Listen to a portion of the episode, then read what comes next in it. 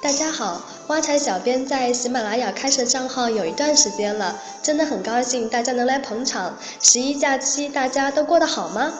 不知道之前的一期节目假期出行怎么省钱，对大家有没有帮助呢？是啊，多么希望祖国母亲每月都能过生日呢！现在人回来了，心还在路上。但是不管怎么样，还是要尽快回到正常的状态的。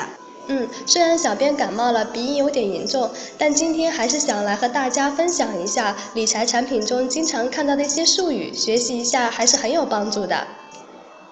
首先，我们来看一下固定收益和预期收益。固定收益和预期收益有什么不同呢？固定收益就是到期收益率是固定的，固定收益与到期收益率一致。如果固定收益是百分之八，那么到期实际收益率就是百分之八。但是预期收益就不是理财产品的到期实际收益，预期收益是金融机构在发行理财产品时初期对产品最终收益率的一个估值。如果预期收益是百分之八，那么到期实际收益很可能是百分之五，收益是不确定的。第二个是复利计息，复利计息就是把本金和利息加在一起来计算下一次的利息。比如投入五千，年利率为百分之六，一年下来就是五千三百元。第二年呢，就是五千三乘以百分之一百零六，等于五千六百一十八元。这个就是按年复利计算。值得注意的是，复利计息的产品需要长期坚持投资才能享受到复利带来的丰厚收益，短期投资的意义不是特别大。好的，我们下面来看一下保本比例和清算期。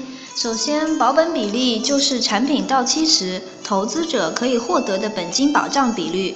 比如说，某一银行一款结构性的理财产品，说明书中详细写明了产品的保本比例是百分之八十，意味着到期时本金可能亏损百分之二十。所以要在选购理财产品时要看清楚收益类型、保本比例，不能只听销售人员对收益率的宣传。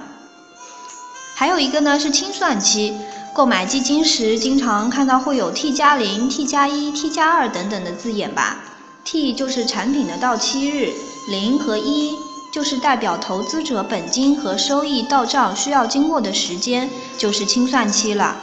要注意，资金在清算期是零收益的，所以清算期越长，利息损失也就会越大。嗯，接下来是提前终止。很多金融机构发行高收益理财产品时，会用一些吸金的字眼，尤其在一些银行理财产品中，为了招揽存款。从考核时点就会发行这类理财产品，但是当过了这些时点，资金面回暖，很有可能会选择提前终止高收益理财产品。如果大家对提前终止条款不留意，一旦当金融机构提前终止的产品，就会很被动。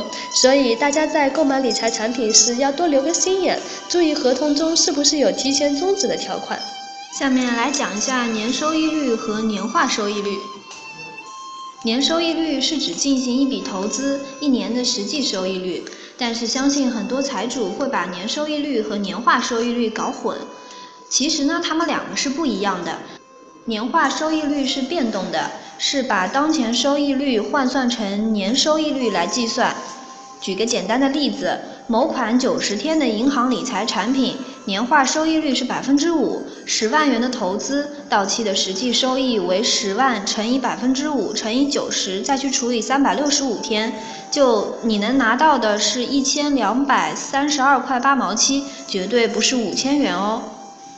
还有潜在收益率。银行在推销产品时可能会说，一年期人民币结构性投资账户到期的潜在收益最高年化将近百分之二十，但是到期的实际收益又是不是有这么高呢？潜在收益率只是有可能达到的最高收益率，在投资时可要擦亮双眼看清楚了。下面我们来区分一下募集期和到期日吧。